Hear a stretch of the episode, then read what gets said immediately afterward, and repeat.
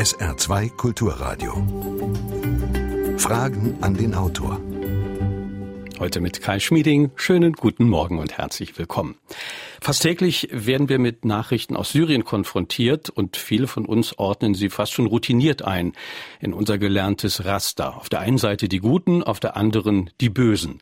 Also im Falle Syriens, das verbrecherische Assad-Regime führt Krieg gegen das eigene Volk, tötet dabei auch Kinder, während die syrische Opposition sich in einem verzweifelten Freiheitskampf befindet, den der Westen unterstützen muss.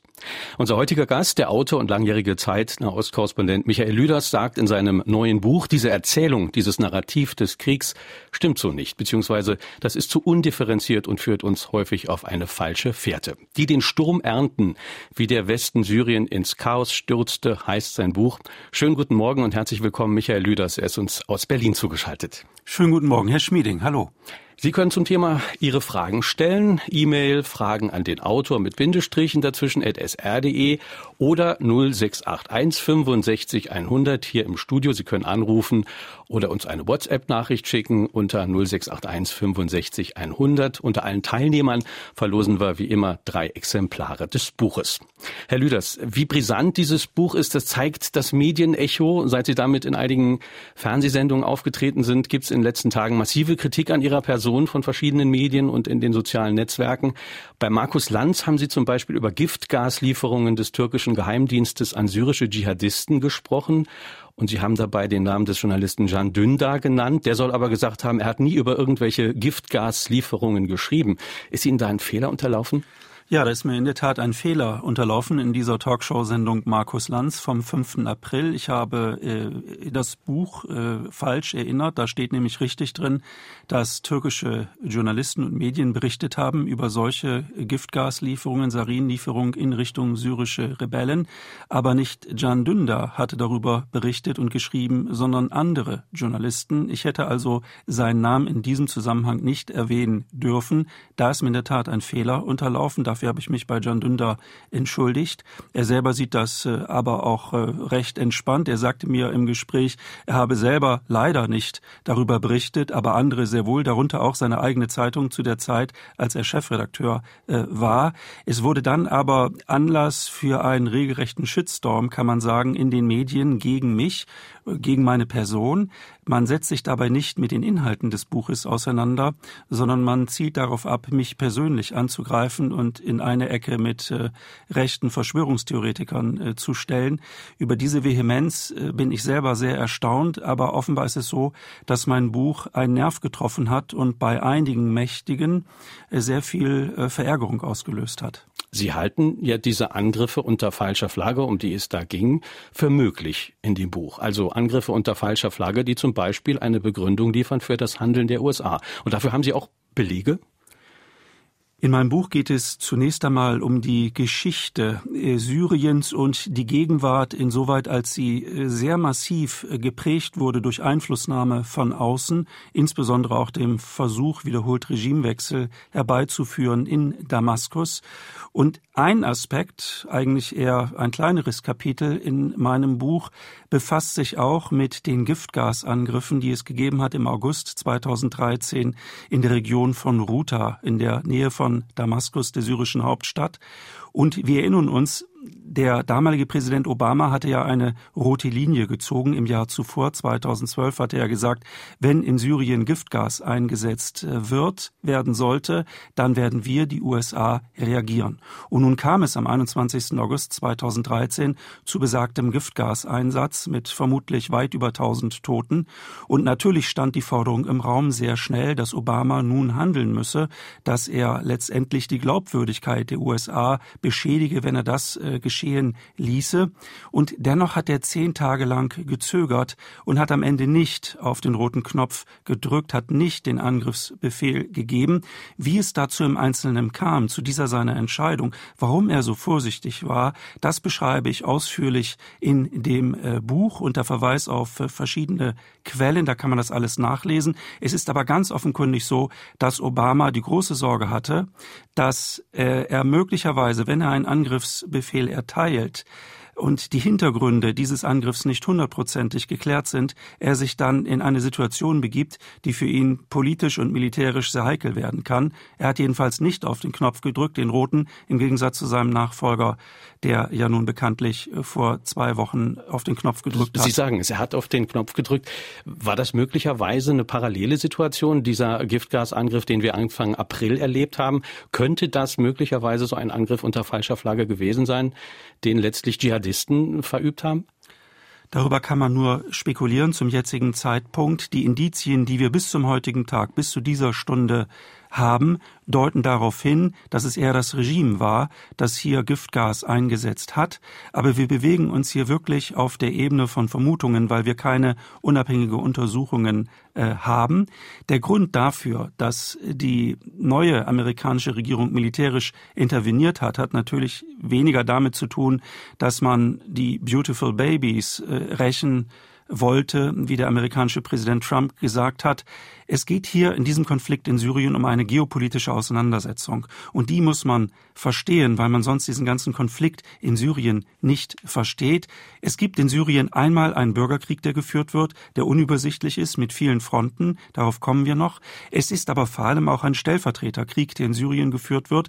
Vereinfacht gesagt wollen die USA, die Europäische Union, die Türkei und die Golfstaaten das Regime von Assad lieber heute als morgen gestürzt sehen, während Russland, der Iran und im Hintergrund China genau das zu verhindern suchen, weil sie den Einfluss des Westens in der Region des Nahen und Mittleren Ostens nicht äh, vertieft sehen wollen. Und vor diesem Hintergrund ist zu betrachten, was hier geschehen ist. Im Verlaufe des vorigen Jahres hat das Assad-Regime dank russischer und anderer Hilfe äh, weite Teile Syriens, die Bevölkerungszentren und die strategisch wichtigen Landesteile zurückerobert. Sinnbildlich wurde das im Dezember vorigen Jahres mit der Rückeroberung Ostaleppos. De facto ist damit der Versuch eines Regime Changes in Damaskus gescheitert. Aber es ist offenbar so, dass die Regierung Trump nunmehr doch sich überlegt, ob man den Russen einfach so, wenn ich so sagen darf, Syrien den Russen überlassen kann und den Iranern oder ob man nicht doch eher noch einmal nachdenkt über eine äh, Verstärkung des militärischen Engagements, um hier ähm, zu sehen, ob das Rad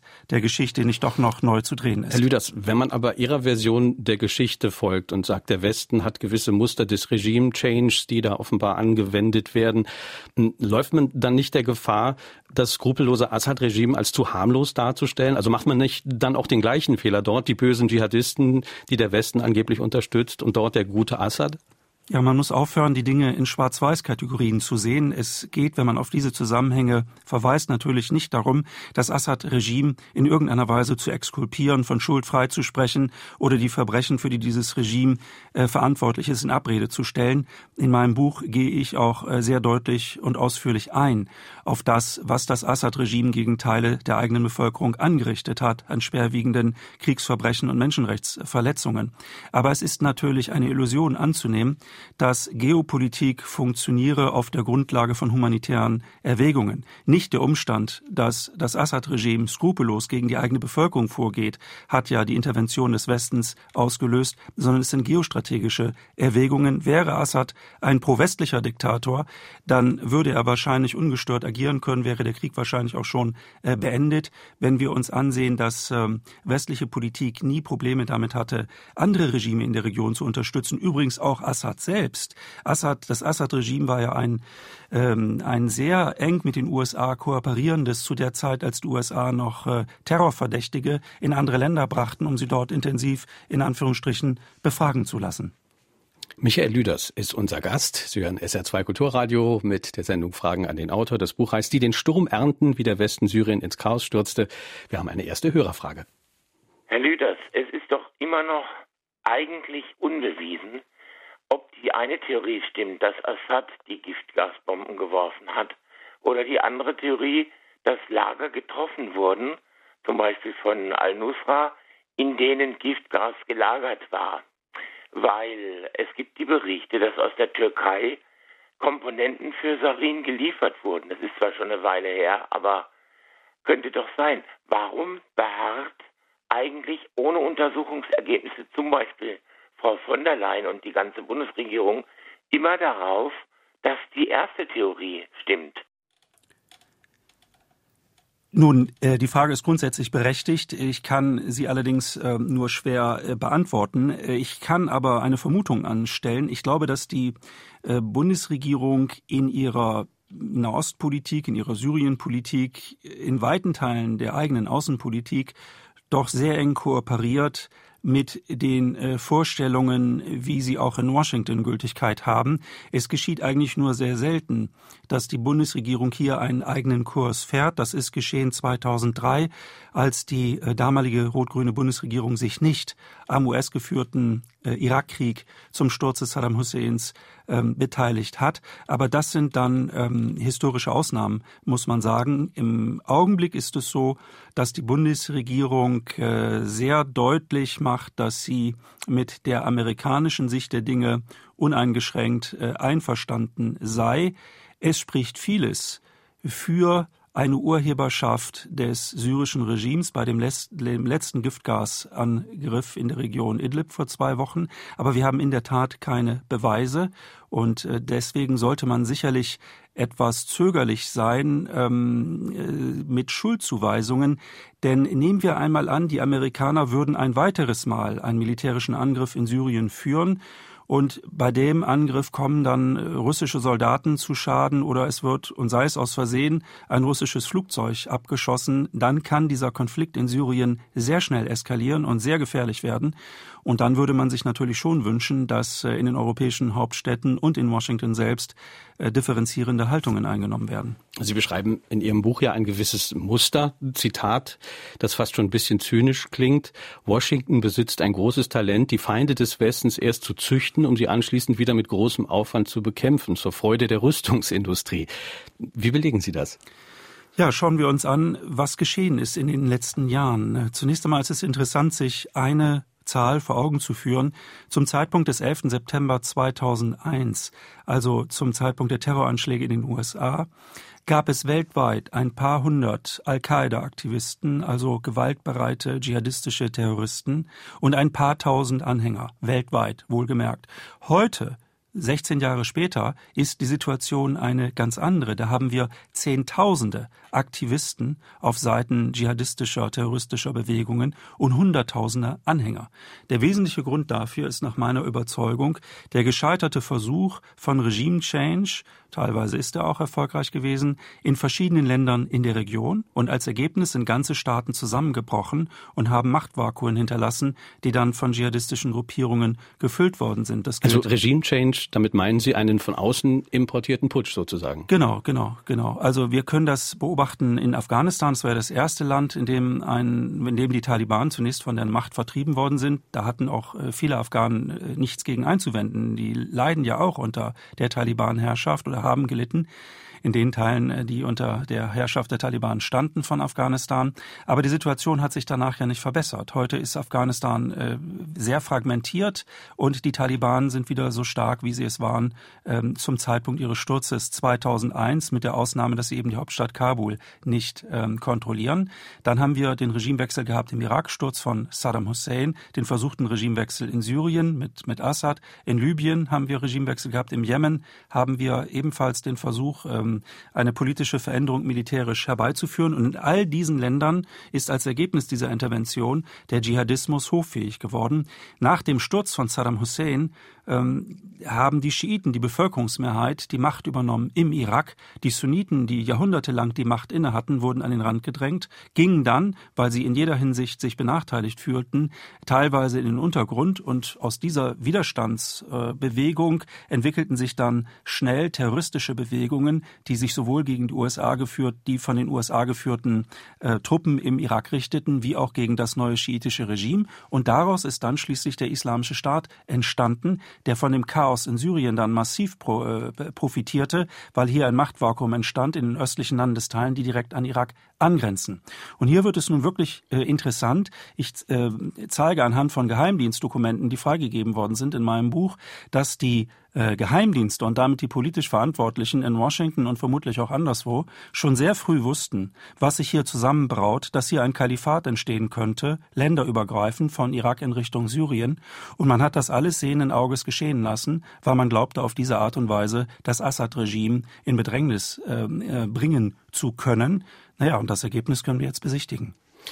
Nun hat das Ganze ja auch eine historische Folie, auf der sich äh, das alles abspielt im Nahen Osten. Äh, Sie beschreiben mit dem Buch ja auch die Geschichte, wo sozusagen Großbritannien und Frankreich und andere irgendwann mit dem Lineal Staatsgrenzen festgelegt haben, ohne Rücksicht auf kulturelle und religiöse Befindlichkeiten. Das ist ja auch ein wichtiger Faktor in diesem Konflikt, den wir erleben. Absolut. Es ist äh, ein ganzes Potpourri an, an unglückseligen Zusammenhängen, die hier ähm, im Falle Syriens sich explosiv entladen haben in den, in den letzten Jahren. Und ich möchte, um Missverständnissen vorzubeugen, klar und deutlich machen, dass ähm, es zwar allen Grund gibt, westliche Politik gegenüber Syrien und anderen Ländern in der Region zu kritisieren, das heißt aber nicht, in irgendeiner Weise die Machenschaften anderer äh, in Abrede zu stellen. Äh, die russische, die iranische, die chinesische Politik in der Region ist nicht minder fragwürdig. Es geht den geopolitischen Akteuren nicht darum, im Interesse der Menschen Politik zu machen, sondern es geht darum, eigene machtpolitische Interessen durchzusetzen, koste es, was es wolle. Und wenn dafür ganze Nationen über die Klinge springen oder das Schicksal von Millionen Menschen äh, in Mitleidenschaft gezogen wird, das spielt alles keine Rolle. Und es ist leider so, dass sich dieses Verhalten von Machthabern durch die Geschichte zieht, angefangen mit den Kolonialherrschern in der Region, die nach dem Ersten Weltkrieg, nach dem Zerfall des Osmanischen Reiches, die Grenzen im Nahen Osten neu gezogen haben, mit dem Lineal in der Regel. Und äh, das Ergebnis ist, dass hier Bevölkerungsgruppen, äh, Clane, Stämme, religiöse oder ethnische Gruppen zusammengekommen sind, die eigentlich historisch gesehen gar nicht zusammengehören. Und das hatte natürlich dann sehr viel Konfliktpotenzial. Und nach der Unabhängigkeit der arabischen Länder nach dem Zweiten Weltkrieg geschah zweierlei. Zum einen ersetzten die USA ähm, die äh, ehemaligen Kolonialmächte Großbritannien und Frankreich in der Region als die stärkste von außen einwirkende Macht in der Gegend. Und zum Zweiten haben die arabischen Regime vor allem viel Zeit und Energie darauf verwendet, ihre eigene Macht mit Hilfe der Armee und der Geheimdienste äh, zu zementieren. Und sie wurden dann sehr schnell auch äh, Teil eines Machtspieles, das äh, sie zwang, sich in die eine oder andere Richtung zu orientieren. Der erste Militärputsch, der überhaupt jemals von der 1947 gegründeten CIA in der Welt orchestriert wurde, der fand zwei Jahre später, 1949, in Syrien statt. Damals hatten ähm, die Amerikaner und andere die Pläne, eine Pipeline zu bauen von Saudi-Arabien ins libanesische Sidon, eine Hafenstadt dort.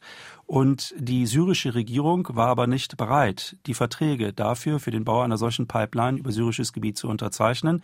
Also hat man einen Putsch inszeniert. Diese Regierung wurde also entfernt, gewaltsam.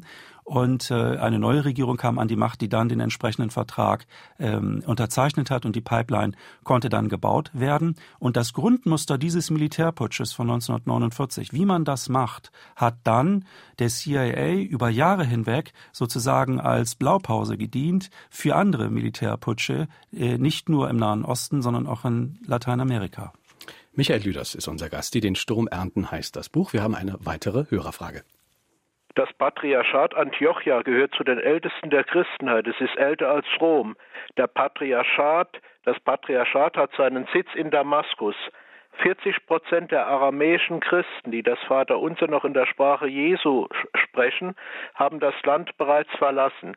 Die übrigen fürchten bei dem Sieg der gemäßigten Opposition ihre Vertreibung den Libanon, bei einem Sieg des IS den Tod. Wäre da Assad nicht das geringere Übel? Ja, auch diese Frage ist natürlich äh, sehr berechtigt. Also grundsätzlich geht es den Christen in den Ländern ähm, des Nahen Mittleren Ostens schlecht. Wir haben gerade in äh, Ägypten einen furchtbaren Terroranschlag äh, erlebt, wo Kopten ins Visier genommen worden sind, nicht zum ersten Mal. Aus dem Irak, aus Syrien sind Christen vielfach vertrieben worden oder sahen sich zur Flucht gezwungen. Es ist also leider eine, eine Tatsache, dass Jahrtausende alte Kulturen im Begriff stehen, äh, völlig äh, vernichtet zu werden oder ähm, sich aufzulösen. Es ist interessant, wenn man sich den, wenn man sich die Zusammensetzung der syrischen Bevölkerung anschaut und äh, sieht, wer eigentlich hat sich an den Protestbewegungen und an dem Aufstand gegen das Assad-Regime, der ja 2011 begann, äh, beteiligt. Ähm, es ist so, dass die Bevölkerungsmehrheit in Syrien aus Sunniten besteht. Aber die Macht liegt in den Händen einer religiösen Minderheit mit Namen Alawiten. Und diese alawitische Machtelite hat äh, sehr klug den eigenen Machtanspruch äh, zementiert, nicht allein mit Hilfe brachialer Gewalt, sondern auch indem man die religiösen Minderheiten und indem man die sehr einflussreiche sunnitische Mittelschicht mehr oder weniger in Ruhe gelassen hat. Diese Mittelschicht besteht aus Händlern und Gewerbetreibenden in Damaskus und in der Wirtschaftsmetropole äh, von Aleppo. Und genau die religiösen Minderheiten und die Händler in Aleppo und in Damaskus haben sich bis heute nicht an dem Aufstand gegen das Assad-Regime äh, beteiligt. Die Wahrnehmung, die bei uns vorherrscht, in den Medien, in der Politik, dass das gesamte syrische Volk gegen Assad aufgestanden wäre, ist in der Sache nicht richtig. Es sind äh, Teile der syrischen Bevölkerung, vor allem kann man sagen, das sunnitische Prekariat, darunter sehr, sehr viele ehemalige Bauern, die aufgrund von Dürre schon in den 1990er Jahren gezwungen waren, ähm, in die größeren Städte zu ziehen und dort ähm, wirtschaftlich am unteren Rande der sozialen Pyramide stehen, die große Schwierigkeiten haben, ähm, wirtschaftlich klarzukommen. Und äh, diese sunnitischen verarmten Schichten sind das Rückgrat gewesen des Aufstandes 2011. Bis zum heutigen Tag beteiligen sich die religiösen Minderheiten und die sunnitische Mittelschicht nicht daran, nicht weil man Assad lieben würde, sympathisch fände oder das Regime in irgendeiner Weise jetzt äh, über den Klee loben wollte. Es ist eine ganz nüchterne Kalkulation, die Sie gerade angesprochen haben als, äh, als Hörer. Manchmal ist die Pest dessen, was man kennt oder glaubt zu kennen, äh, besser als die Cholera dessen, was kommen mag und möglicherweise noch brutaler wird und lebensgefährlich. Eine weitere Frage. Kann Syrien nur ohne Assad befriedet werden? Ja, ich danke für die wirklich sehr klugen und richtigen äh, Fragen, die äh, gleich ins Wesen der Dinge vordringen. Ähm, das ist eine ganz schwierig zu beantwortende Frage.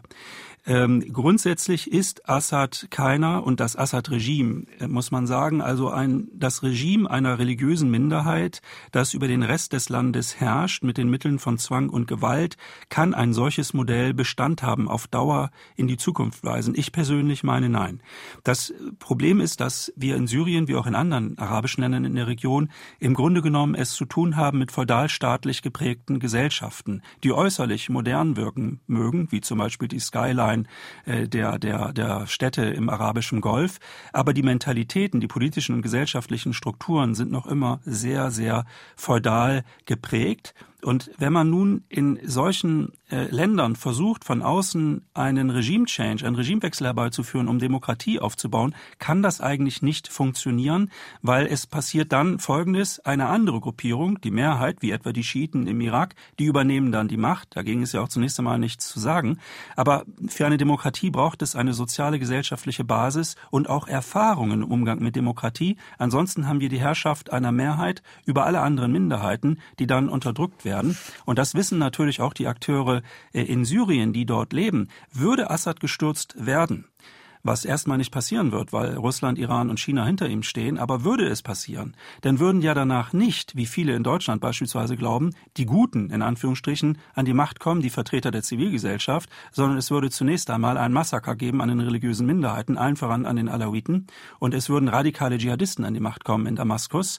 Und äh, dieser Gedanke, der findet in den Diskussionen der westlichen Hauptstädte eigentlich so gut wie gar hm. nicht statt. Herr Lüders, wir haben eine weitere Frage über WhatsApp ist hier gekommen, 0681 65 100. Martin Sand schreibt, welche Möglichkeiten einer Befriedung sieht der Autor für Syrien, Irak und weitere Staaten der Region? Waren wie im Kalten Krieg eine Art Abgrenzung und Einflusszonen von USA und Russland denkbar? Wäre das denkbar? Ist eine Aufteilung Syriens in mehrere Staaten vorstellbar? fragt Martin Sand. Ja, auch das ist eine sehr gute und berechtigte äh, Frage. Ähm, Es ist alles denkbar. Es ist nichts ausgeschlossen. Äh, die Grenzen stehen zur Disposition. Das ist gar keine Frage. Es wird dem Assad-Regime nicht mehr gelingen, Kontrolle über alle Landesteile in Syrien zu gewinnen. Auch der Irak besteht als Zentralstaat eigentlich nur noch auf dem Papier. Wie kann man jetzt eine solche Misere beenden? Es geht zunächst einmal nicht. Wir reden hier von einer Entwicklung, die vergleichbar ist mit dem Dreißigjährigen Krieg bei uns in Europa. Wir werden uns auf Jahrzehnte der Instabilität, der Gewalt, des Terrorexportes aus diesem Teil der Welt äh, einstellen müssen, einschließlich der dazugehörigen äh, Flüchtlingsbewegungen, weil die Menschen versuchen zu überleben, was immer schwieriger wird in diesen beiden genannten Ländern. Aber nicht nur dort, das gilt auch für Libyen, für Jemen, Somalia und andere äh, Staaten. Wenn man hier versucht, Ruhe reinzubringen, dann müsste eines wenigstens geschehen, nämlich die Akteure, die von außen auf diesen Konflikt einwirken, namentlich die USA und Russland, müssten sich an einen Tisch setzen und Deals machen. Solange das nicht geschieht, solange die Akteure in Washington und in Moskau glauben, die jeweils andere Seite über den Tisch ziehen zu können, und sei es militärisch oder sei es durch entsprechende Zwangsmaßnahmen wie Boykotte und so weiter, solange also nicht der Wunsch da ist, die Bereitschaft, die Einsicht da ist, auf Augenhöhe miteinander äh, verhandeln zu wollen, wird es immer so weitergehen in Syrien, werden mal die Amerikaner zuschlagen, mal die Russen, mal die Iraner, mal die Saudis, von den Türken ganz zu schweigen. Und dann haben wir sozusagen eine Verfestigung dieses Konfliktes, der jederzeit dann auch auf andere Länder hm. in der Region übergreifen kann. Wir haben ganz viele weitere Anrufer. Wir wollen eine nächste Frage hören. Die Bevölkerung Syriens hat sich seit 1965 von 6 Millionen auf 24 Millionen vervierfacht. Die Folgen sind eine katastrophale Umweltzerstörung, Ressourcenmangel und fehlende Zukunftsperspektiven für die Jugend. Wäre es nicht auch ohne den Bürgerkrieg daher zu einer Massenmigration gekommen? Viele der jungen Männer, die jetzt bei uns leben, stammen schließlich aus der Küstenregion, die vom Bürgerkrieg gar nicht betroffen ist. Auf jeden Fall. Es spielt ganz sicherlich eine Rolle, dass die wirtschaftlichen Rahmenbedingungen nicht nur in Syrien, sondern auch im Irak, im, im, Jordanien, im Libanon, überall in der Region eigentlich sehr schwierig sind. Und da ist Europa natürlich ein Magnet. Da wollen viele hin, obwohl, das muss man auch klar und deutlich sagen, die meisten Flüchtlinge Flüchtlinge sind, die in der Region bleiben. Die meisten Bürgerkriegsflüchtlinge in Syrien selbst sind übrigens Flüchtlinge, die in Gebiete fliehen, die unter Kontrolle des Assad-Regimes äh, stehen. Äh, es ist eine sehr vertrackte Lage. Was wäre, wenn, äh, wäre dieser Krieg nicht äh, passiert, würde es dann trotzdem diese Wanderbewegung geben? Ich vermag da nur drüber zu spekulieren. Auf jeden Fall ist keines der anstehenden Probleme in wirtschaftlicher Hinsicht gelöst worden für die Region und für Syrien durch diese militärischen Interventionen von außen. Die den Sturm ernten, wie der Westen Syrien ins Chaos stürzte. Michael Lüders ist heute unser Gast in der Sendung Fragen an den Autor. Obama hat in seiner damaligen Antrittsrede als Präsident verlautet, dass die USA das Ziel der weltweiten Führung anstrebten. Und wenn das unter ihm nicht gelänge, so doch unter seinen Nachfolgern. Und wenn ich mir anschaue, wie im vorderen Orient systematisch ein Land nach dem anderen abgeräumt wird, Afghanistan, Irak, Libyen, jetzt Syrien. Und dann, was kommt dann? Und man ist doch schon wieder dabei. Der Iran kommt dann Russland dran und dann China. Ähm, vorbereitende Unruhen in Russland werden doch schon seit langem inszeniert. Ja, das ist natürlich ein, ein weites Feld. Ähm, äh, grundsätzlich ist es offenbar so, dass wenn Menschen oder politische Interessensverbände über zu große Macht verfügen, dann werden sie übermütig. Und es gibt nicht nur in den USA, auch in anderen Staaten der Welt Machtzentren, die glauben, sie könnten auskommen ohne Dialog und Augenmaß.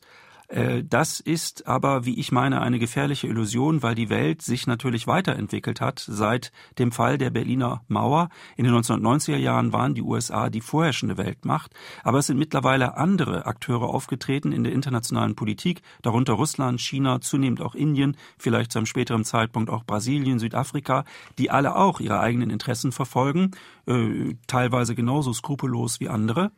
Aber ähm, das ändert nichts daran, dass äh, wenn man in einem solch komplexen Umfeld versucht, Geopolitik zu gestalten, man natürlich auch die Interessen der anderen Seite mit berücksichtigen muss. Also überspitzt gesagt, man kann entweder in Anführungsstrichen Ostpolitik betreiben, wie das in den späten 1960er, frühen 1970er Jahren in Deutschland der Fall war, also eine Politik der Annäherung ohne den Versuch eines Regierungswechsels, Regimewechsels, wo auch immer. Oder aber man versucht, den eigenen Machtanspruch brachial durchzusetzen. Und das Gefährliche an der gegenwärtigen weltpolitischen Lage ist ja, dass immer mehr Menschen den Eindruck haben, Mensch, also aus so einer Geschichte wie der in Syrien, da kann sich wirklich etwas sehr, sehr Gefährliches entwickeln. Zur Zeit des Kalten Krieges wussten alle Akteure, in Washington, in Moskau, wo auch immer, wo die rote Linie sich befindet. Keiner wollte einen Nuklearkrieg riskieren. Heute hat man das Gefühl, dass es Akteure gibt, die versuchen, die Grenzen auszuloten, wie weit man gehen kann, ohne dass es zum Äußersten kommt. Mhm. Das ist aber sehr gefährlich. Wir haben eine sehr große Hörerbeteiligung. Wir wollen schnell die weitere Frage hören. Dass Assad ein Islamistenmörder ist, ist erwiesen. Also muss er weg. Wer schützt dann die Christen vor unseren Verbündeten, vor den Verbündeten des Westens? Ich muss gestehen, ich habe die Frage nicht, nicht äh, verstanden. Ich kann darauf leider nicht äh, eine Antwort geben. Dann wollen wir eine nächste Frage hören. Das war jetzt akustisch eben nicht zu verstehen. Wir nehmen diese Frage. Wer und warum verhindert die Aufklärung des Giftgasangriffes auf Syrien? Wer hat ein Interesse, die Aufklärung zu verhindern? Zunächst einmal ist der Einsatz von Giftgas und von Chemiewaffen natürlich ein Kriegsverbrechen äh, allererster äh, Kategorie. Es sind geächtete Waffen, die eigentlich gar nicht eingesetzt werden dürften. Es geschieht aber trotzdem. Ähm, in der Frage des Krieges in Syrien gibt es verschiedene Narrative, Erzählstrukturen, die sozusagen in der Politik, in den Medien die Oberhand gewonnen haben. Und ähm, der, wenn man nachweisen kann, dass zum Beispiel das Regime von Assad äh, verantwortlich ist für einen Giftgasangriff, dann kann man natürlich mit einer gewissen Berechtigung sagen, das können wir nicht zulassen, darauf müssen wir reagieren. Wenn es sich aber herausstellen sollte, dass das Assad-Regime nicht Giftgas eingesetzt hat, dann würde dieses bei uns vorherrschende Narrativ keine Glaubwürdigkeit mehr besitzen. Das gilt natürlich auch für die russische Seite, für die iranische Seite, die ihrerseits auch kein Interesse daran haben, genau zu erfahren, was denn jetzt vor zwei Wochen bei diesem Chemiewaffenangriff passiert ist. Also alle Beteiligten spielen hier nicht mit offenen äh, Karten, weil dann die innenpolitische Debatte beginnen würde, wie können wir denn eine bestimmte Position einnehmen, wenn sie doch möglicherweise in der Sache sich als nicht richtig erweist. Es steht hier politisch so viel auf dem Spiel in Sachen Syrien, äh, dass äh, die meisten geopolitischen Akteure nicht daran interessiert sind, die mhm. Wahrheit herauszufinden, sondern Fakten zu schaffen. Sie beschreiben das in dem Buch. Ein wichtiger Player ist auch Erdogan. Was bedeutet denn dieser Ausgang des Votums in der Türkei letzte Woche für Syrien? Für Syrien selbst ähm, zunächst einmal nicht äh, so sehr viel. Die türkische Position ist sehr wendig. Äh, zunächst einmal stand die Türkei uneingeschränkt auf Seiten derer, die einen Regimewechsel herbeizuführen suchten. Dann aber, nach dem Abschuss eines russischen Flugzeuges Ende 2015, hat Russland äh, massive wirtschaftliche Vergeltungsmaßnahmen ergriffen in Richtung Türkei, die die türkische Wirtschaft äh, empfindlich getroffen haben. Und im vorigen Jahr hat es eine Wiederannäherung gegeben zwischen Ankara und Moskau. Und nunmehr vertritt die türkische Regierung Erdogan mit anderen Worten, er die Linie Moskaus, man verspricht sich davon mehr. Der Deal scheint zu sein, dass die Türkei die Kröte fressen musste, auf das Projekt Regime Change in Syrien zu verzichten. Äh, die türkische Regierung war die erste, die den, äh, die den Sturz von, von Assad äh, gefordert hat. Man arrangiert sich nunmehr offenbar mit Assad von türkischer Seite, hat aber im Gegenzug grünes Licht bekommen von den Russen, so scheint es, das sind Vermutungen äh, grünes Licht bekommen, gegen die Kurden im Norden Syriens militärisch vorgehen zu können. Denn die Kurden Syriens sind aus türkischer Sicht eine große Bedrohung. Sie sind eng politisch verbunden mit der als Terrororganisation angesehenen PKK. Und die Türkei führt ja nun äh, seit einiger Zeit wieder einen Krieg im Südosten gegen die Kurden im eigenen Land. Und man will nicht, dass die Kurden im Norden Syriens ein einheitliches Herrschaftsgebiet herbeiführen, das dann auch die ähm, PKK stärken könnte. Das ist ja ja ein hochspannendes Spiel über Bande, das Sie da beschreiben, auch in dem Buch. Erdogan unterstützt sozusagen Dschihadisten in Syrien, die wiederum gegen Kurden in Nordsyrien vorgehen. Und dabei kommt es ja zu ganz paradoxen Situationen. Eigentlich sind ja Ankara und Washington Verbündete im Kampf gegen den IS. Absolut. Das ist äh, für sich genommen, wenn man da mit Sinn und Verstand herangeht an diese Sachen, dann kann man sich öfter dabei ertappen, so ging es mir als Autor, dass man sich an den Kopf fasst und sagt, also das kann doch gar nicht, gar nicht sein. Das ist ja vollkommen wenn, absurd. Vollkommen absurd und es ist geradezu schlechte Satire, könnte man sagen. Nur die Konsequenzen dieser Politik sind, dass Millionen von Menschen ihre Zukunft verlieren und das ist die Tragik und das ist das, äh, was äh, mir große Sorgen bereitet, denn man kann nicht eine ganze Region ins Chaos stürzen und das tun, wie gesagt, sehr viele Spieler. Es sind nicht die USA alleine hierfür verantwortlich, aber sie tragen einen maßgeblichen Anteil an Verantwortung. Und diese ganzen Zusammenhänge, über die, jetzt, über die wir jetzt diskutieren, die werden ja im Grunde genommen einer breiteren Öffentlichkeit in der Regel gar nicht präsentiert. Wir haben unser Narrativ, Sie haben es schon angesprochen, hier sind die Guten und die anderen sind halt die Bösen und wir wollen den Guten helfen. Das ist menschlich verständlich. Aber man muss sich darüber im Klaren sein, dass es die Guten in Syrien nicht gibt. Alle Kriegsparteien haben sehr viel Blut an ihren Händen und natürlich ist das Assad-Regime äh, ein schlimmes. Aber wer dieses Regime gestürzt sehen möchte, muss doch zwei Fragen überzeugend beantworten können. Erstens, ähm, mit welchen Mitteln, auf welcher Rechtsgrundlage will man das eigentlich herbeiführen? Denn egal, was wir von diesem Regime halten, es ist die legitime Regierung Syriens. Und zweitens, wenn dieses Regime gestürzt werden sollte, wer soll denn dann die Macht übernehmen? Und da würden viele hierzulande sagen, ja, da muss die sogenannte Zivilgesellschaft, die muss dann an die Macht, die machen das schon. Das ist aber westliches Wunschdenken, die Dinge so zu sehen. Das mit der Zivilgesellschaft hm. funktioniert vielleicht bei uns in einer hochaufgeklärten Industriegesellschaft wie Deutschland, aber nicht unter feudalstaatlichen Bedingungen. 068 65 100 ist unsere Nummer im Studio. Sehr geehrter Herr Lüders, in unseren Medien kommen immer, wenn es um Opferzahlen geht, die syrische Beobachtungsstelle für Menschenrechte in England zur Sprache. Diese Zahlen werden dann genannt. Jetzt habe ich gelesen, dass es sich dabei um einen einzelnen Syrer handelt, der zwei Bekleidungsgeschäfte betreibt. Ist das so? Und wenn ja, wie kann man diesen Zahlen glauben? Die syrische Beobachtungsstelle für Menschenrechte hat in der Tat ihren Sitz in London und es ist ein, wenn man es äh, wohlwollend formulieren will, ein kleiner Think Tank aus äh, engagierten Exilsyrern, die versuchen, Informationen aus Syrien in eine breitere, in eine westliche Öffentlichkeit äh, zu tragen. Und deren Informationen werden auch gerne aufgegriffen von den Medien, nicht zuletzt auch aufgrund äh, fehlender Möglichkeiten vor Ort selber recherchieren zu können. In den Gebieten, die von den Dschihadisten kontrolliert werden, geht das nicht. Das wäre purer Selbstmord für westliche Journalisten, sich dort blicken zu lassen. Und ähm, die Regierung in Damaskus lässt äh, ausländische Journalisten nur mit Einschränkungen äh, ins Land. Aber es ist natürlich ein Krieg, der auch über die Medien geführt wird. Das kann man sehr schön oder konnte man sehr schön auch beobachten in den Wochen, als um Ost-Aleppo gekämpft wurde. Der spielte das Aleppo Medienzentrum eine große Rolle. Und dieses Aleppo Medienzentrum galt als ein Hort unabhängiger Bürgerberichterstattung.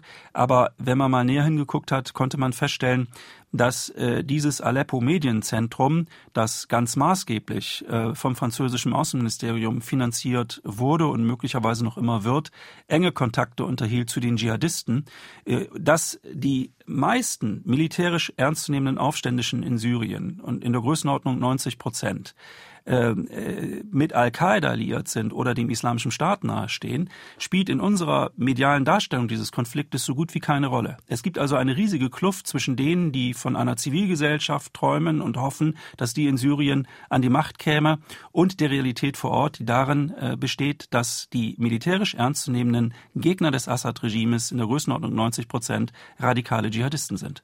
Ist es auf der anderen Seite nicht aber auch legitim, unabhängige Netzwerke oder Bürgerjournalisten in Syrien mit Geld aus dem Westen äh, zu unterstützen, um eben so etwas aufzubauen, dass sich eine Presse eben sich emanzipiert? In der idealen aller Welten auf jeden Fall. Im Falle Syriens muss man sagen, dass äh, man doch, wenn man so ein Zentrum wie das Aleppo Medienzentrum finanziert, sich darüber im Klaren sein muss, dass man damit letztendlich auch äh, der dschihadistischen Seite ein Forum verschafft. Man kann trotzdem eine solche Organisation unterstützen, warum nicht? Aber man sollte es dann doch zumindest thematisieren, dass es eben nicht nur unabhängige Bürgerjournalisten sind, die hier eine Rolle spielen, sondern äh, dass hier eine politische Agenda betrieben wird, nämlich die des Regimewechsels. Und äh, diese Zusammenhänge zu erkennen, ist hilfreich, wenn man sonst die Ereignisse nicht einordnen kann. Übrigens, nachdem dann Ostaleppo zurückerobert worden ist, ist dieses Aleppo-Medienzentrum quasi vom Erdboden verschwunden. Es scheint es nicht mehr zu geben. Ja, Sie führen in dem Buch die These aus, als äh, der Zankapfel Ost-Aleppo dann verloren war, da haben sich die westlichen Medien äh, woanders auch hingewendet, nämlich zum Irak. In der Tat gab es äh, ab Oktober des vorigen Jahres äh, zu beobachten eine mediale Neuorientierung. Auf einmal wurde Mossul ein großes Thema in der medialen Berichterstattung. Mossul ist äh, eine Stadt im Norden Iraks und diese Stadt steht unter der Kontrolle des Islamischen Staates und eine von den USA angeführte Allianz versucht gegenwärtig äh, Mossul vom Islamischen Staat zurückzuerobern. Seit Monaten versucht man das. Es gelingt nur schleppend. Es sterben dabei sehr, sehr viele Menschen. Das Thema ähm, Mossul spielt bei uns in der medialen Darstellung und vor allem auch mit Blick auf das Leiden der Menschen nur eine sehr untergeordnete Rolle, während während der Berichterstattung über den Krieg im Osten Aleppos das Leiden der Menschen natürlich sehr in den Vordergrund gerückt wurde, um zu unterstreichen, wie skrupellos das Assad-Regime und die russischen Bomber sind. Das waren sie auch. Das ist auch in der Sache gar nicht äh, strittig. Natürlich sind da äh, wahrscheinlich tausende Zivilisten ums Leben gekommen. Da gibt es nichts dran zu beschönigen. Aber auch in Aleppo, auch in, äh, in Mossul, äh, sterben Menschen, und zwar in großer Zahl. Nur wir erfahren darüber so gut wie nichts. Es gibt kaum unabhängige Informationen darüber. Es sind arabische Medien darüber berichten, aber unsere so gut wie nicht. Kann man sicher sein, dass Deutschland kein Giftgas liefert? Also ich habe keine Kenntnisse über Giftgaslieferungen aus Deutschland irgendwohin. Es mag sie geben, aber ich bin da der falsche Ansprechpartner. Eine weitere Frage kommt über WhatsApp 0681 65 100 und zwar lautet die, wie sehen Sie die Rolle Saudi-Arabiens und der Interessen an Erdöl in dieser Großregion? Ja, Saudi-Arabien ist ein wichtiger Akteur in Syrien. Ähm, Saudi-Arabien sieht sich selber als äh, Schutzmacht des sunnitischen Islam. Die beiden heiligen Städte Mekka und Medina befinden sich auf saudischem Boden. Und der große Gegenspieler aus saudischer Sicht ist der schiitische Iran. Und Saudi-Arabien und der Iran führen also auf syrischem Gebiet ihrerseits einen Stellvertreterkrieg. Saudi-Arabien äh, unterstützt äh, offiziell und inoffiziell ähm, zahlreiche dschihadistische Gruppierungen in der Erwartung, auf diese Art und Weise den Einfluss des Irans und des schiitischen Islams äh, zurückzudrehen. Äh, aber die saudische Strategie ist bislang nicht aufgegangen, weil ja das Assad-Regime noch fest im Sattel sitzt. Und es scheint so zu sein, dass ähm, äh, namentlich die USA und Großbritannien der saudischen Führung grünes Licht gegeben haben, um nunmehr im Jemen einen Krieg zu führen gegen die sogenannten Houthi-Rebellen, die angeblich mit dem Iran verbündet seien. De facto gibt es dafür aber keine Belege. Es gibt auch keine Belege für iranische Waffenlieferungen in Richtung der Houthi-Rebellen im Jemen. Auf jeden Fall wird dort ein furchtbarer Krieg geführt im Jemen, der in der westlichen Öffentlichkeit so gut wie gar nicht wahrgenommen wird. Äh, Menschen sterben dort an Hunger. Es sind über 10.000 Menschen schon tot. Und die saudische Kriegsführung richtet sich bewusst und gezielt gegen die Zivilbevölkerung und vor allem versucht man, alle Nahrungsmittelvorräte zu zerstören und alle Anbaugebiete, wo Weizen und dergleichen ähm, angebaut wird, um auf diese Art und Weise eine Hungersnot herbeizuführen. Das würde die Möglichkeiten Saudi-Arabiens erhöhen, Einfluss zu nehmen auf die Politik im Jemen. Das ist offenbar das Kalkül. Also Wissen Sie, manchmal denkt man sich, man möchte diese Dinge gar nicht wissen, weil wenn man wirklich anfängt, einmal darüber nachzudenken und zu begreifen, wie das Spiel gespielt wird, dann wird einem klar, dass wir hier doch in einer, äh, naja, sehr privilegierten Blase leben und äh, vieles von dem, was tatsächlich stattfindet in der Welt, gar nicht so richtig zur Kenntnis nehmen. Die den Sturm ernten, wie der Westen Syrien ins Chaos stürzte. Michael Lüders ist unser Gast. Eine nächste Frage. Also was können wir aus den tatsächlichen Ur Ursprüngen des Terrorismus lernen? Der Terror ist ein vielschichtiges ähm, Phänomen und wäre in seiner Betrachtung eine eigene Sendung äh, wert. Es ist klar, dass äh, der islamistische Terror, der nunmehr auch Europa und auch Deutschland verstärkt erreicht hat und in Zukunft noch mehr erreichen dürfte, dieser islamistische Terror ist eine der Kehrseiten dieser Verheerungen, die die Veränderungen im Nahen und Mittleren Osten äh, mit sich gebracht haben, namentlich des Staatszerfalls im Irak, in Syrien, Libyen und anderswo. Die islamistische Bedrohung wird uns also noch eine ganze Reihe von Jahren erhalten bleiben. Aber äh, die Politik äh, sieht diese Zusammenhänge in der Regel nicht oder will sie nicht sehen, weil man dann anfangen müsste, sehr unbequeme Fragen zu stellen und auch äh, Selbstkritik zu üben. Das ist nicht en vogue und deswegen belässt man es bei oberflächlichen ähm, äh, Reparaturarbeiten an den Symptomen. Aber dieses Terrorproblem, das wird uns erhalten bleiben und das wird natürlich auch noch zu einer ähm, Zuspitzung der innenpolitischen Verhältnisse führen. Und es ist natürlich für viele Migranten türkischer oder anderer Herkunft eine große Belastung, weil sie eben vielfach sich eben als äh, potenzielle Verdächtige äh, betrachtet fühlen. Das ist für die gedeihliche innenpolitische Entwicklung nicht gut. Sarah 2218 hat uns äh, geschrieben über E-Mail. Sie fragt, ist damit zu rechnen, dass Assad sich irgendwann vor einem Kriegsverbrechertribunal verantworten muss?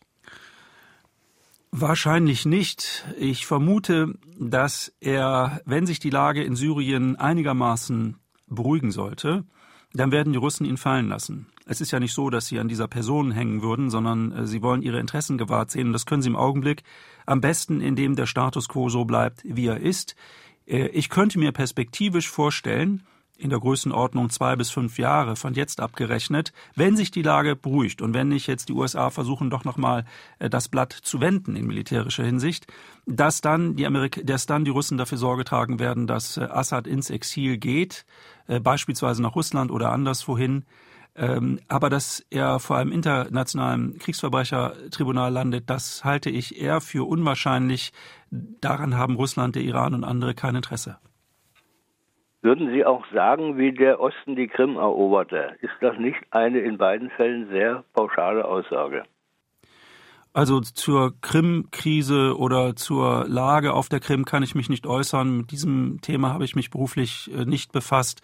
Da kann ich nur Mutmaßungen drüber einstellen sehe die Ursache für die kriegerischen Auseinandersetzungen nicht nur in Syrien, sondern auch im Iran und äh, Irak vor allen Dingen, Libanon, Jordanien, bei dieser extremen Bevölkerungszunahme, die nicht nur in den äh, letzten paar Jahren auch stattgefunden hat, sondern seit Jahrzehnten und damit eine Perspektivlosigkeit für die jungen Leute, die dann dadurch nach Europa strömen, aber ihr Verhalten in der Entwicklung, das heißt in der Gestaltung ihrer Familie nicht ändern. Äh, es müsste doch da mal eine äh, Änderung, ein anderes Denken einsetzen, dass man nicht für alle Menschen diesen Wohlstand schaffen kann, den die nun ja durch diese digitalen Veränderungen äh, täglich vor Augen haben und verständlicherweise auch anstreben. Ja, das sind zwei Aspekte, die Sie ansprechen. Zum einen die Frage, welche Schwierigkeiten der Integration ergeben sich äh, möglicherweise, wenn zu viele Menschen aus einer anderen Kultur nach Deutschland oder nach Europa äh, kommen. Das wäre für sich besehen auch nochmal ein sehr interessantes Thema. Dafür fehlt jetzt aber äh, der Rahmen. Und der andere Aspekt, den Sie angesprochen haben, ist ein sehr wichtiger. Die arabischen Regime, und zwar sämtliche, äh, haben es versäumt, äh, Verhältnisse zu schaffen in ihren jeweiligen Ländern, die es der Bevölkerung ermöglichen, einer gedeihlichen Zukunft entgegenzusehen und vor allem auch einer Zukunft in, in Freiheit. Beispielsweise die Bevölkerungsexplosion in einem Land wie Ägypten wird von politischer Seite überhaupt nicht angegangen und niemand weiß, wo diese Millionen äh, von Ägypter, die jährlich auf den Arbeitsmarkt drängen, wo die eigentlich alle unterkommen sollen. Das ist äh, schlichtweg nicht vorstellbar. Es bleibt also ein hoher Migrationsdruck, gar keine Frage. Es werden weiter weiterhin Menschen in Richtung Europa emigrieren wollen. Sie werden das auf allen Wegen versuchen. Und die Antwort der Europäer darauf wird zunehmend eine militärische sein. Man wird irgendwann dazu übergehen, gar keine Schiffe mehr durchzulassen, die äh, versuchen werden, in Richtung Europa aufzubrechen. Das ist äh, meine Vermutung. Denn ähm, klar, also wenn man es auf die Spitze getrieben sagen will, wir zahlen auch den Preis für das Versagen der arabischen Eliten, die stets in ihre eigenen Taschen äh, gewirtschaftet haben, aber sich über grundlegende Fragen wie Bevölkerungsentwicklung, Stadtplanung, Ausbildung, die Hälfte der Ägypter besteht aus Analphabeten, das alles hat diese Eliten nie interessiert. Und äh, ja, wir leben in einer vernetzten, globalisierten Welt und die Wellen dieser Tragödie, die kommen auch an unsere Ufer. Aber was sind eigentlich die Hauptgründe dafür, dass der Islam es sich so schwer tut, äh, zu modernisieren, sich weiterzuentwickeln? Das beschreiben Sie ja auch in dem Buch.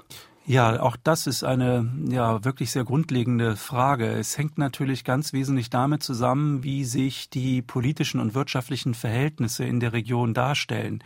Ein, ein, ein äh, liberales, aufgeklärtes Denken entwickelt sich nicht unter den Bedingungen von Krieg, Terror, Gewalt, wirtschaftlicher Perspektivlosigkeit und äh, vielfach auch große, großer Unbildung, äh, sondern ähm, das sind dann eher Verhältnisse, die ein rückwärts, eine rückwärtsgewandte Lesart des Islam begünstigen. Vergessen wir auch nicht, dass Saudi-Arabien ein Staatsislam pflegt, den wahhabitischen Islam, der ein überaus reaktionäres Religionsverständnis beinhaltet. Und aufgrund der Erdöleinnahmen ist es Saudi-Arabien möglich, dieses eigene erzkonservative Verständnis des Islam in alle Winkel der islamischen Welt hinein auszusenden, bis hin zur Finanzierung äh, gewalttätiger dschihadistischer Gruppierungen. Dafür erfährt Saudi-Arabien relativ wenig Kritik im Westen, weil Saudi-Arabien ein sehr enger Verbündeter der USA ist seit seiner Staatsgründung 1932. Und es ist dieser Rahmen, wie ich meine, der es nur schwer macht, dass aufgeklärtes Gedankengut durchdringt. Es gibt immer wieder einzelne Denker, die in die richtige Richtung gehen, aber die werden dann sehr schnell an den Rand gedrängt oder mundtot gemacht. Wenn es jetzt gegen Ende der Sendung an einen Ausblick geht, dann passt diese Mail von Walter Dickomey. Er hat uns geschrieben, der Scherbenhaufen in Nahost, den Westeuropa als Vasall der USA größtenteils mitzuverantworten hat, ein Aufblühen des islamistischen Terrors, Menschen, die sich aus der Region zuhauf in dieser vom Westen maßgeblich mitverursachten Not auf den Weg machen, allergrößtenteils wohlgemerkt nicht Richtung USA, sondern Westeuropa. All dies sollte eigentlich Anlass sein, sich innerhalb der EU endlich auf eine gemeinsame, an europäischen Interessen orientierte orientierte, sich von den USA emanzipierende Außenpolitik zu besinnen. Wie sieht Michael Lüders das? Ganz genau so. Äh, es ist aber offenbar auf der Ebene der Politik in Berlin wie auch in Brüssel bislang nicht äh, ein vertrauter Gedanke, sich einmal zu überlegen, ob man die eigenen Interessen nicht doch mehr in den Vordergrund rücken sollte als Überlegungen, die uns aus Washington äh, nahegelegt werden. Äh, bei aller Sympathie, bei allem Respekt für unseren amerikanischen Freunden, es gibt natürlich äh, Interessensgegensätze und die muss man miteinander klären. Es ist nicht gut, wenn man sich allzu willfährig verhält gegenüber den Interessen anderer, dann gerät man sehr schnell in Zugzwänge, aus denen es dann kein Entrinnen mehr geben mag. Das gilt insbesondere auch für den Fall, dass die Spannungen zwischen den USA und Russland zunehmen sollten. Syrien durchlebt ja nun eine Art 30-jährigen Krieg im Moment, wenn man das so formulieren will. Was wäre Ihre Vermutung, Ihre Prophezeiung? Könnte am Ende vielleicht irgendwann mal eine Art westfälischer Friede stehen? Perspektivisch ist das äh, in der Tat nicht auszuschließen, aber wir reden hier von einer sehr langfristigen Perspektive. Die Region befindet sich, wie erwähnt, in einem 30-jährigen Krieg und wir sind erst in den Anfängen dieses 30-jährigen Krieges. Es wird noch sehr, sehr viel Blut fließen. Der libanesische Bürgerkrieg fing 1975 an und endete 1990 und er hat wesentlich deswegen geendet, weil die Akteure im Libanon, die Kriegsparteien begriffen haben, keine kann die jeweils andere am Ende militärisch besiegen. Und äh, die Menschen waren des Tötens, des Mordens, des Sterbens überdrüssig geworden. Und dann war der Zeitpunkt gekommen, diesen Krieg im Libanon, der keinerlei Probleme gelöst hat, äh, bis heute nicht, ähm, zu beenden. Und ich denke, dass es ähnlich auch hier passieren könnte, dass irgendwann die Akteure in Russland, in den USA und anderswo begreifen, der Einsatz in Syrien ist zu hoch. Wir müssen uns da ein bisschen äh, klüger verhalten in Zukunft. Und auch die Syrer erkennen natürlich, dass sie dabei sind, ihr eigenes Land äh, zu zerstören, und zwar nachhaltig. Es ist Zeit innezuhalten und sich neu zu sortieren, schreiben Sie, eine Weltordnung zu begründen, die um Ausgleich und Kompromiss unter den jeweiligen Akteuren bemüht ist, einen Dialog auf Augenhöhe führt. Das hört sich jetzt so einfach an. Kann man das konkret irgendwann mal verwirklichen? Das äh, hoffe ich, aber ich sehe im Moment diese Akteure nicht. Äh, es bräuchte, wenn ich das so ein bisschen äh, naja, äh, vergangenheitsverklärend formulieren darf, es bräuchte eine neue Garde in der Politik vom Schlage der deutschen Ostpolitik, der deutschen Ostpolitiker, vom Schlage Willy Brandt, Egon Baas und anderer, die begriffen haben, dass die Welt so wie sie ist, beileibe nicht perfekt ist, aber dass es keinen Sinn macht, ähm, Dinge zu fordern, zu verlangen, die nicht zu erwarten äh, sind. Wenn Bar oder Brandt damals gesagt hätten, lieber Herr Brezhnev, wir wollen gerne mit dir reden, aber erst machst du die Berliner Mauer weg, hätten sie natürlich nichts erreicht. Sie sind einen anderen Weg gegangen und dieser Weg war die Voraussetzung für die europäische Einheit. Aber es ist heute so, dass eine Generation von Politikern das Sagen hat, denen die eigene Erfahrung von Krieg, Vertreibung, Tod und Leid fehlt und die vielfach äh, eher an eigenen, das ist mein subjektiver Eindruck, ich will niemandem zu nahe treten, an eigenen Karrieremustern orientiert sind als am großen Ganzen. Und ich hoffe, dass wir nicht den Preis dafür eines Tages alle miteinander zu zahlen haben. Zum Schluss noch die Frage, wie geht der Krieg in Syrien nun weiter? Welche Entwicklungen prognostizieren Sie? Gibt es vielleicht auch Hoffnung, dass sich das Blatt äh, zu einem Besseren wenden könnte? Erst einmal nicht. Es äh, wird in Syrien weiter unberechenbar und gefährlich bleiben. Wir wissen nicht, was die Regierung Trump für Pläne hat in Sachen Syrien. Das weiß sie im Augenblick wahrscheinlich selber noch nicht. Insoweit bleibt es spannend und unberechenbar. Und für die Syrer ist äh, eine Situation gegeben, die man keinem Menschen wünschen mag, nämlich dauerhafte Flucht, Vertreibung, Perspektivlosigkeit für einen Großteil der Bevölkerung. Es ist Zeit innezuhalten, sich selber zu fragen, will man diese Politik mittragen, auch als Bürger, als Wähler, oder will man das nicht? Besten Dank an Michael Lüders. Sein Buch heißt Die den Sturm ernten, wie der Westen Syrien ins Chaos stürzte, erschienen bei CH Beck, kostet 14,95 Euro. Danke an alle, die sich an dieser Sendung beteiligt haben mit Fragen und Anmerkungen. Wir haben drei Exemplare des Buchs verlost. Freuen können sich Matthias Brunner aus Schomberg, Heidi Dunker aus St. Ingbert und Edgar Werner Müller aus Wiebelskirchen. Nächste Woche 9.04 Uhr hier unser Thema Sonst knallt's, warum wir Wirtschaft und Politik radikal neu denken müssen, heißt das Buch von Marc Friedrich, Matthias Weig und Götz Werner. Ihre These, unsere Wirtschaftsordnung und auch unsere politische Landschaft sind völlig aus dem Lot geraten. Immer mehr Menschen haben das Gefühl, nur noch für den Staat zu schuften und fühlen sich benachteiligt. Die Steuern sprudeln, aber die Infrastruktur verfällt. Was ist da zu tun?